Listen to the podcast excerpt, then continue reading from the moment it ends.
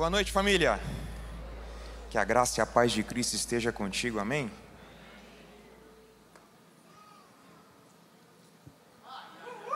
Jesus Christ. Pastorzão, como é que você enxerga com esse óculos? Me deu uma. Como é que vocês estão? Tudo bem? Privilégio poder servir vocês hoje com uma palavra. Meu coração sempre se alegra quando tenho o privilégio de poder servir a minha casa, a minha igreja, a melhor igreja para ministrar no Brasil. Desculpa, tá, pastor Rafael Camargo, mas a melhor igreja para ministrar está aqui em Goiânia. É, vocês não gostaram. Vou falar de novo. A melhor igreja para ministrar está aqui em Goiânia. Povo bonito, povo com cara de rico, povo cheio do Espírito Santo, povo vibrante, é, é maravilhoso. Muito bom, muito bom. Para aqueles que perguntaram sobre os meus livros, eles estarão disponíveis ali, tá? Os três. Então, na última vez eu não expus ali, então hoje vai estar disponível. E eu quero hoje presentear os meus amigos que vieram direto do interior de São Paulo, Hortolândia. Pastor Rafael Camargo, pastor Alessandra, que são pastores de uma linda igreja ali no interior de São Paulo, comunidade Monte Carmelo, presente para você. Sentiu uma inveja da igreja? Sentiu? É, geralmente eles aplaudem.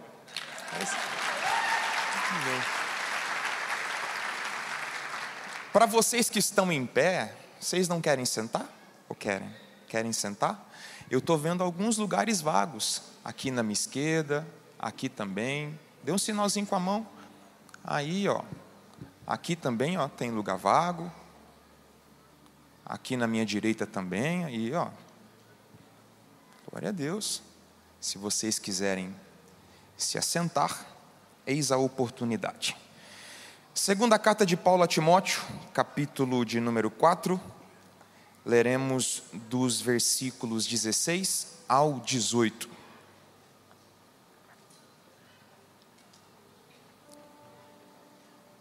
Segunda carta de Paulo a Timóteo, capítulo de número 4, versículos 16, 17 e 18. Posso ler?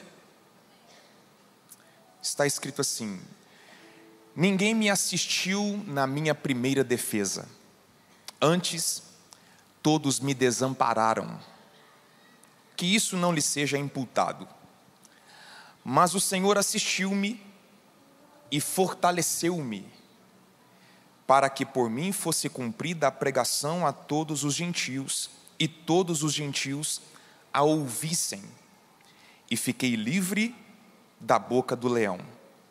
E o Senhor me livrará de toda má obra e guardar-me-á para o seu reino celestial, a quem seja a glória para todo sempre. Amém. Coloca o tema aí para mim, por favor. Vamos ler todo mundo, um, dois, três. Não seremos abalados. Pode melhorar? Não seremos abalados. Você já imaginou a sua vida sem sofrimento? Seria maravilhoso, sim ou não? Sem sogra, sem cunhado, né? Seu cunhado só vai na sua casa para beber seu refrigerante, sentar no seu sofá e ficar com o seu controle da TV na mão. Sem enfermidade, sem boleto para pagar. Ia ser maravilhoso, sim ou não? Já imaginou a vida sem sofrimento algum? Só que a vida ela não é indolor. Eu me lembro que uma semana antes da Laura, da data programada para a Laura nascer, a Carol teve um sangramento, foi num sábado, a gente correu para a emergência, a médica examinou ela e disse: Não, isso aqui é, é normal, falta só uma semana. Veio domingo, na segunda de manhã, quando ela acordou, ela estava muito inchada, os olhos inchados, o rosto muito inchado. A gente foi num postinho perto lá da casa onde a gente morava, e quando a enfermeira mediu a pressão, a pressão dela já estava muito alta, E ela disse para nós: vocês não vão passar nem em casa, vocês vão direto para a maternidade. E ainda a gente passou em casa, pegou as roupas, roupa de pata, aquela coisa eraiada, as bolsas e fomos para a maternidade. Quando nós chegamos na, na maternidade e que a doutora que estava na emergência mediu a pressão dela, já estava 22 por 18. A Carol tinha me convencido a assistir o parto, né? Porque se eu ver sangue mesmo,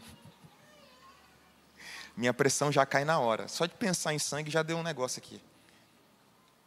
A enfermeira olhou para mim e falou assim: pai, espera só um minutinho que a gente já chama o senhor para entrar. Estou esperando até agora, já tem seis anos. Foi um parto de risco. Na segunda-feira, fiquei todo o dia todo no hospital. Quando eu cheguei em casa à noite, eu fui ligar a energia e a energia estava cortada. Eu fiquei, falei, como assim? E uma voz me falou: Você não pagou duas contas, meu servo e os obreiros da Enel veio cortar.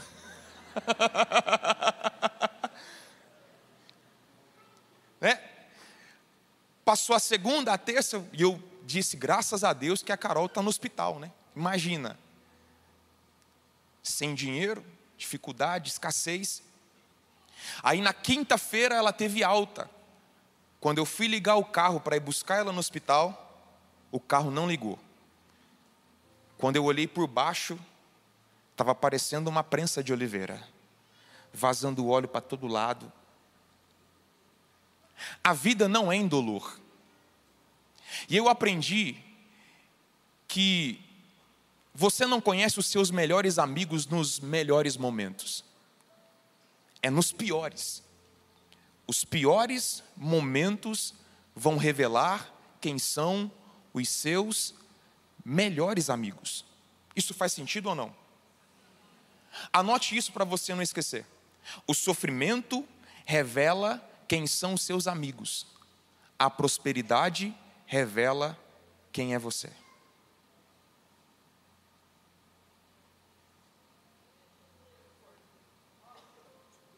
O ser humano é muito volúvel. E muitas palavras que são ditas em momentos de festa, de alegria, de prazer, elas não conseguem ser repetidas em momentos de vale, de dificuldade, de crise, de sofrimento. Então, essa é uma verdade difícil de ser digerida, mas essa é a realidade. Dependendo da intensidade do sofrimento que você estiver inserido, do processo que você estiver sendo submetido, é natural você corre o risco de ficar sem apoio, sem auxílio, assim como Paulo ficou.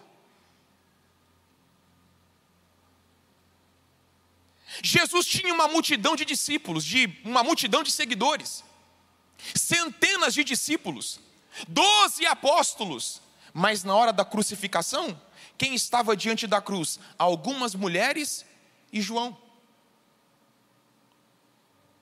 Você tem ideia de quanta gente foi abençoada pelo ministério de Paulo? Você faz ideia de quantas pessoas foram curadas através do ministério de Paulo? Quantas famílias foram restauradas através do ministério de Paulo? Você faz ideia de quantas igrejas foram implantadas pelo ministério do apóstolo Paulo? Você pode imaginar o que Paulo deve ter ouvido? Paulo, eu sou grato pelo seu ministério. Tenho uma dívida de gratidão contigo. Paulo, quando você precisar, conta comigo, é nós, estamos juntos até a morte. Paulo, Através do seu, do seu ministério, o meu filho foi restaurado. Através do seu ministério, o meu casamento foi restaurado. Através do seu ministério, a minha família foi restaurada. Paulo, eu nunca vou te abandonar. Paulo está preso na antessala da morte. E no versículo 16 ele vai dizer: é o próprio apóstolo dizendo: no momento em que eu mais precisei, todos me abandonaram. Diga comigo, todos me abandonaram. Será que não tinha gente que devia favor para Paulo? Onde estão aqueles que disseram, Paulo, quando você precisar, conta comigo? está dizendo, gente, no momento em que eu mais precisei, todos me abandonaram. Mesmo diante do abandono, mesmo diante do sofrimento, Paulo não foi abalado. Mesmo diante da circunstância adversa, mesmo diante das intempéries, Paulo não foi abalado. Ele termina dizendo: Combati o bom combate, acabei a carreira e guardei a minha fé. Aqui nesse texto nós temos algumas razões, alguns motivos, pelo fato de por que Paulo não foi abalado, mesmo vivendo as piores circunstâncias que um ser humano pode viver. Se você prestou bastante atenção no versículo 16 e 17, nós temos aqui a primeira razão, o primeiro motivo. Vocês estão comigo aí? Diga amém. Paulo vai dizer no versículo 16: Timóteo, quando eu precisei de um apoio, quando eu precisei de um suporte, quando eu precisei de um auxílio, quando eu precisei de uma mão amiga, ele vai dizer: todos me abandonaram. Mas ele começa o versículo 17 dizendo: Mas o Senhor me assistiu. Olha, olha a diferença de um texto para o outro. Olha a diferença de um sentimento para o outro. No versículo 16, parece que ele está chateado, parece que ele está é, é, é, é, chateado com alguém, parece que ele está com o coração amargurado, mas no versículo 17 parece que ele salta de alegria, dizendo: Timóteo, enquanto eu estava pensando que estava abandonado por todos, no versículo 17, mas o Senhor me assistiu. A palavra assistir aqui do original significa estar ao lado de. No versículo 16, Paulo está dizendo: Eu achei que havia sido abandonado, que eu estava sozinho, mas no versículo 17, eu senti uma presença. Ah, aquela doce presença então, a primeira observação que podemos extrair desse texto é que na hora do sofrimento podemos ficar sem amigos, sem os colegas, mas Deus permanecerá ao nosso lado. Por que, pastor Grandini? Porque não existe sofrimento que assuste o seu Deus. Vou repetir para o lado de cá. Não existe sofrimento que assuste o seu Deus. Tem enfermidade que vai assustar o seu médico, não assusta o médico dos médicos. Tem, tem, tem circunstâncias que vão assustar o seu advogado, mas não assusta o advogado dos advogados. Tem algumas circunstâncias que pode, pode até assustar os seus amigos, mas não assusta o Deus que está acima de todas as coisas e está no controle de tudo. Precisamos aprender que quando todos se vão, Deus permanecerá do nosso lado. Paulo está deixando transparecer algum tipo de tristeza, de angústia, de desapontamento, mas ele salta de alegria, ele transborda de fé, dizendo: Timóteo, a presença de Deus permaneceu ao meu lado. Os colegas não ligaram, os amigos desapareceram, mas a presença de Deus permaneceu comigo.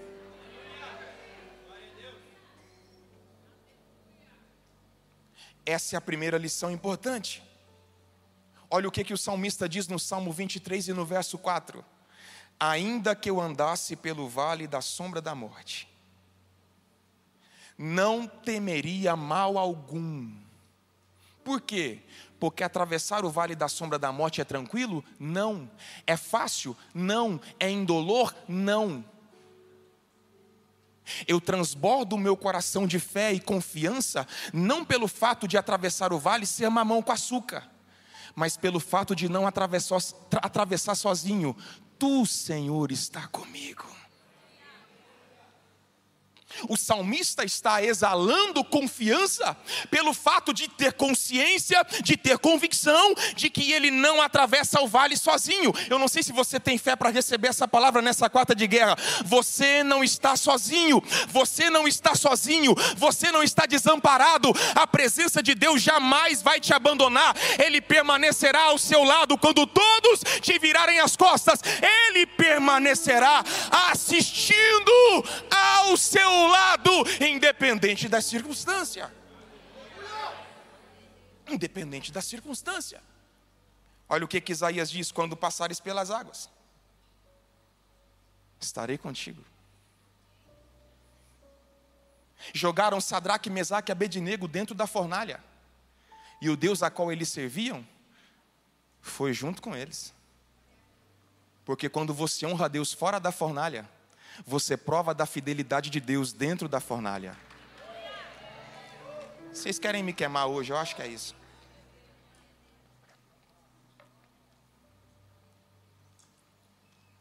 Talvez eu esteja falando para pessoas nessa noite que estejam desapontadas com algumas pessoas, com alguns familiares. Pastor, eu esperava que alguém fizesse algo, mas não fez.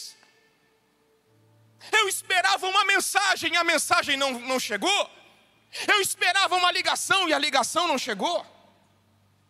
Em toda circunstância, Deus está tentando nos ensinar alguma coisa.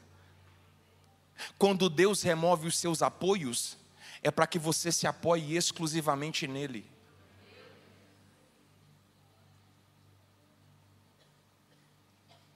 Então, ao invés de reclamar, ao invés de questionar, desfrute da presença maravilhosa do seu Deus que jamais vai te deixar, jamais vai te abandonar, ainda que uma mãe que amamenta se esqueça do filho que cria, eu, todavia, diz o Senhor, jamais te deixarei, jamais te desampararei. Isso aqui era para você dar glória a Deus, eu vou repetir: ainda que uma mãe abandone o seu filho, se esqueça do seu filho, Deus jamais se esquecerá de nós. Por que é que você não vai ser abalado nessa circunstância? Porque você não está sozinho. Sabe por que você não vai ser abalado no meio dessa crise? Porque todos te viraram as costas, menos o seu Deus, Ele está aí. Segundo, Paulo vai continuar dizendo, Timóteo, quando todos me viraram as costas, o Senhor me assistiu, Ele permaneceu do meu lado. Segundo, além do Senhor permanecer do meu lado, Ele vai dizer: Ele me fortaleceu. Sabe por que, que Paulo não foi abalado, mesmo vivendo os piores momentos da sua história? Porque ele tinha a presença de Deus, e ele está dizendo: Deus estava do meu lado, mas não estava inerte. Deus estava do meu lado, me fortalecendo me fortalecendo, Ele estava me dando força. Então, além de Deus estar ao nosso lado, Ele nos dá força para suportar qualquer circunstância.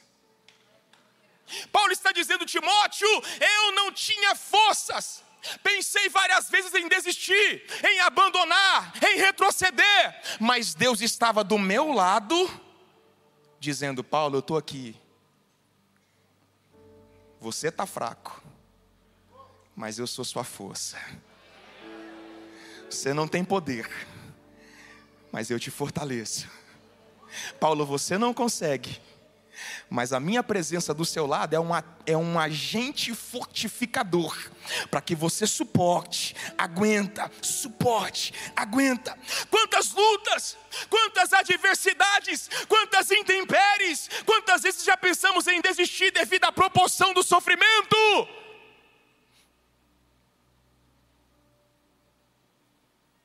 Você nunca pensou isso? Deus, Hoje é meu último culto. Eu estou indo, não sei nem com que força. Deus é minha última oração. Não aguento mais. Deus é o meu último propósito. Nada muda, nada se altera. Não tenho mais força. Não aguento. Não consigo. Não vou suportar é a minha última tentativa. Estou indo hoje arrastado, estou indo hoje rastejando, não tenho mais forças, não tenho mais vigor. Deixa eu te fazer uma pergunta: de onde vem a força para a gente continuar pregando? De onde vem a força para continuarmos pastoreando? De onde vem a força para continuarmos liderando? De onde vem a força, essa força, para persistir mesmo quando a vontade é de desistir? De onde vem a força, essa força, para adorar mesmo quando a vontade é de murmurar?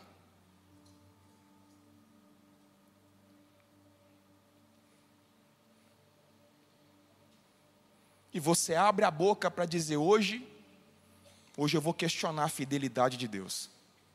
Hoje eu vou questionar a bondade de Deus. Hoje eu vou questionar o controle de Deus. E você abre a boca, ao invés de sair uma reclamação, sai uma adoração. Te adorar é o que sustenta-me de pé não vou perder a guerra, te louvar em meio às tentações. É mais que estratégia. Posso não ver o amanhã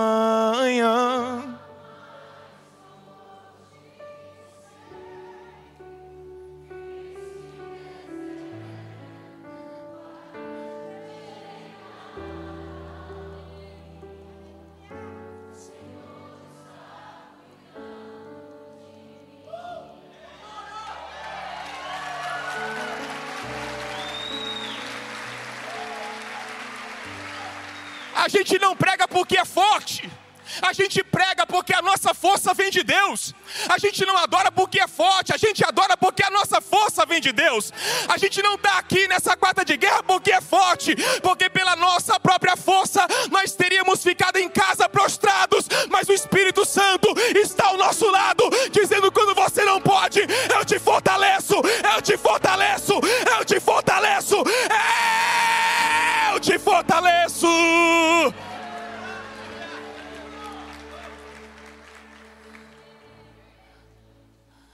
De onde vem a nossa força? A nossa força vem de Deus. Quantas situações difíceis já foram vivenciadas e enfrentadas com a força que vem do eterno. Há uma porção de força e de fortalecimento de Deus para a sua vida nessa quarta-feira. Eu vou repetir. Há uma porção de força, de fortalecimento para você nessa quarta-feira. Eu, no seu lugar, eu levantaria as duas mãos aos céus, porque vai descer uma enxurrada de fortalecimento sobre nós. Uramarachuri manduria kalamarachanda ramas. Receba a força de Deus. Receba força na sua estrutura. Receba força para continuar orando. Receba força para continuar jejuando. Receba força para continuar pregando. Receba força para continuar perseverando. Receba força para continuar persistindo. Você não vai desistir agora. Você não vai abrir mão agora. Há uma força de Deus descendo sobre nós. Você crê nisso? Receba, receba, receba, receba. Força! Força de Deus. Olha o que, que Isaías diz: Ele dá vigor ao cansado e multiplica as forças ao que não tem nenhum vigor. Os jovens se cansarão e se fadigarão, e os jovens certamente cairão, mas os que esperam no Senhor mas os que esperam no Senhor, ah, mas os que esperam no Senhor renovarão as suas forças e subirão com asas como águia, correrão e não se cansarão, caminharão e não se fadigarão. Paulo escrevendo aos Filipenses 4 e 13, ele vai dizer: Posso todas as coisas daquele que me fortalece.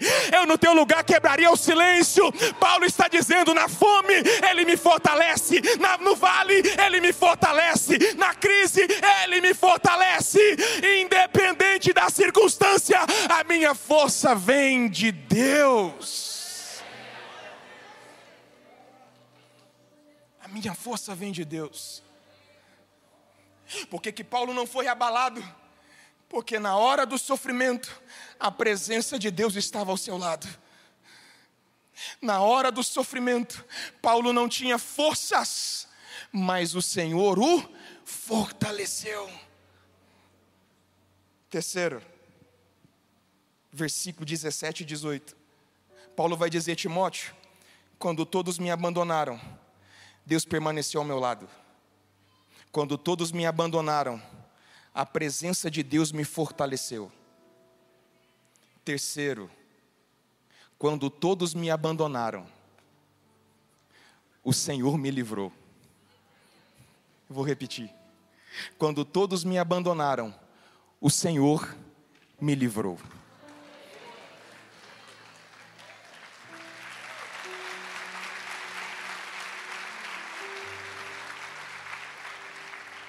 Então Deus não vai nos livrar da dor, do sofrimento, mas Ele vai nos livrar na dor e no sofrimento. E é por isso que Isaías diz: quando passares, a questão não é se vamos passar ou não, é quando.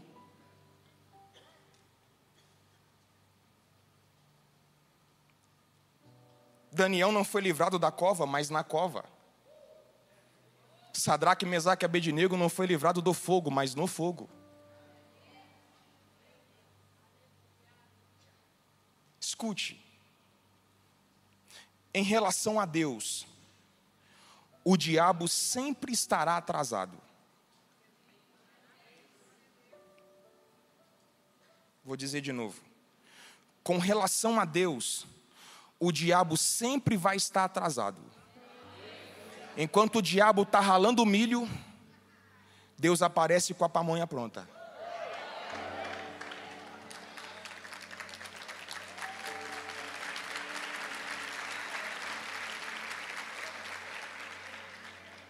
Olha isso, olha isso. O diabo tem um trabalho para armar um laço, para armar uma arapuca, para colocar uma armadilha, e quando ele deixa tudo pronto, Deus já tem um livramento pronto. Escute, para cada armadilha que o Satanás arma para você, Deus já tem um livramento preparado muito antes. Dois amém, metade um aleluia. Falar de novo. Para cada armadilha que o diabo arma para você, Deus já tem um livramento pronto há muito tempo. O diabo arquiteta, ele arma, ele projeta, ele planeja. E quando ele diz assim, agora acabei com ele, Deus aparece. Tem muita gente que está aqui hoje, você nem sabe, Deus quebrou laços para que você estivesse aqui. Tem muita gente que está sentada aqui me ouvindo e pensando, poxa, hoje eu tive muita sorte. Na verdade, não foi sorte, foi a mão de Deus te livrando, te guardando, te preservando, para que você estivesse aqui nessa noite. Vale um amém por isso ou não? Então Paulo vai dizer, Timóteo, além de Deus estar do meu lado, me fortalecendo, a circunstância era como um leão feroz para tentar me engolir, para tentar me destruir, para tentar acabar comigo. Mas Deus, que estava ao meu lado, me fortalecendo, me livrou da boca do leão. Por que, pastor? Porque ainda existia um propósito de Deus para ser cumprido. Escute, ainda tinha muita gente que precisava ouvir a pregação. Ainda tinha muita gente que precisava ouvir os ensinamentos. Ei, com Deus ninguém morre na véspera. Deus está dizendo, Paulo, estão querendo te matar, te destruir. Mas como tem muita gente para ser abençoada pela sua vida, eu vou fechar a boca do leão. Porque quem controla a vida, a morte, quem entra, quem sai, quem sobe, quem desce, não é o diagnóstico do médico, não são os advogados, não são os familiares, ainda sou eu, o teu Deus. Tem gente aqui que foi sentenciado, mas a última sentença ainda vem da boca de Deus. Tem muita gente aqui que entrou debaixo de uma palavra, de um decreto humano, está acabado, está destruído. Só que o que eles não sabem é que você serve um Deus e Ele está no controle de todas as coisas. É Ele quem determina, é Ele quem ordena, é Ele quem diz, é Ele quem libera a última palavra. Alguém pode levantar as mãos e celebrar a Ele nessa noite, porque há um livramento de Deus reservado para você.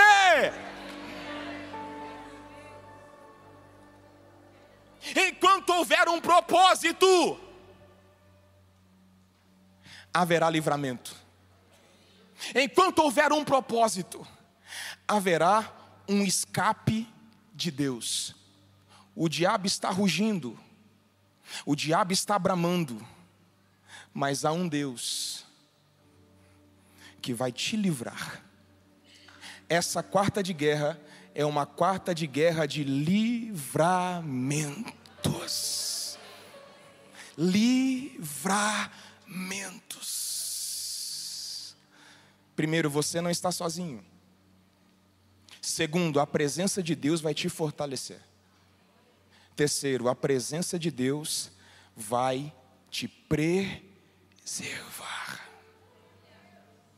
Você pode ficar de pé?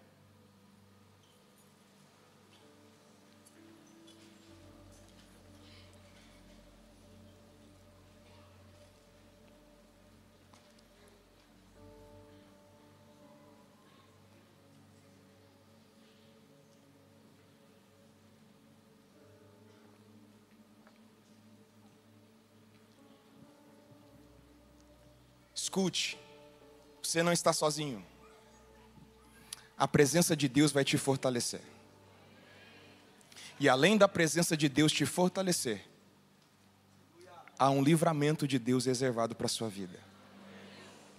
Você pode fechar os seus olhos. Feche os seus olhos e cante com a gente essa canção. Cante confiando em nosso Deus e em seu eterno amor. Cante. Não seremos abalados, não seremos abalados. Cante. Não seremos abalados. Cante, cante, cante. Confiando em nosso Deus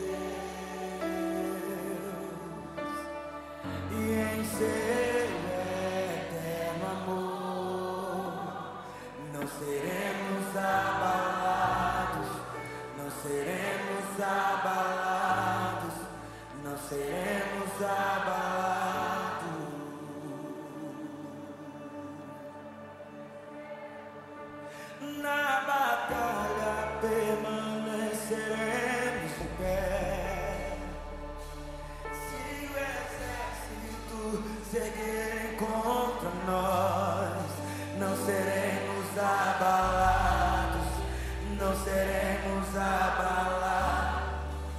Seremos abalados.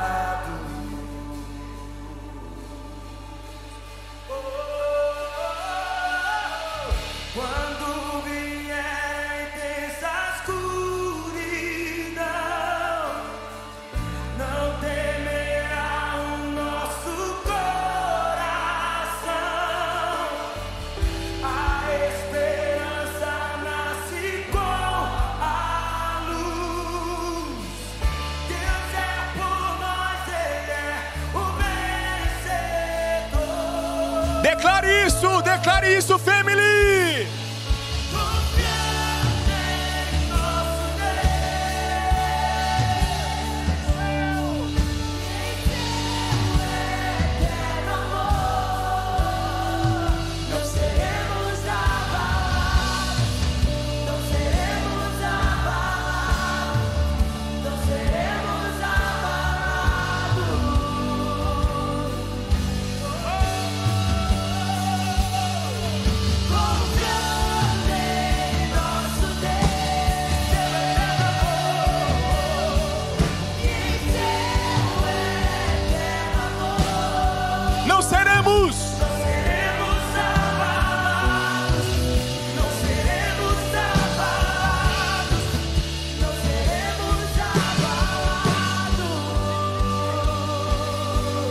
Levante as duas mãos lá em cima se você pode.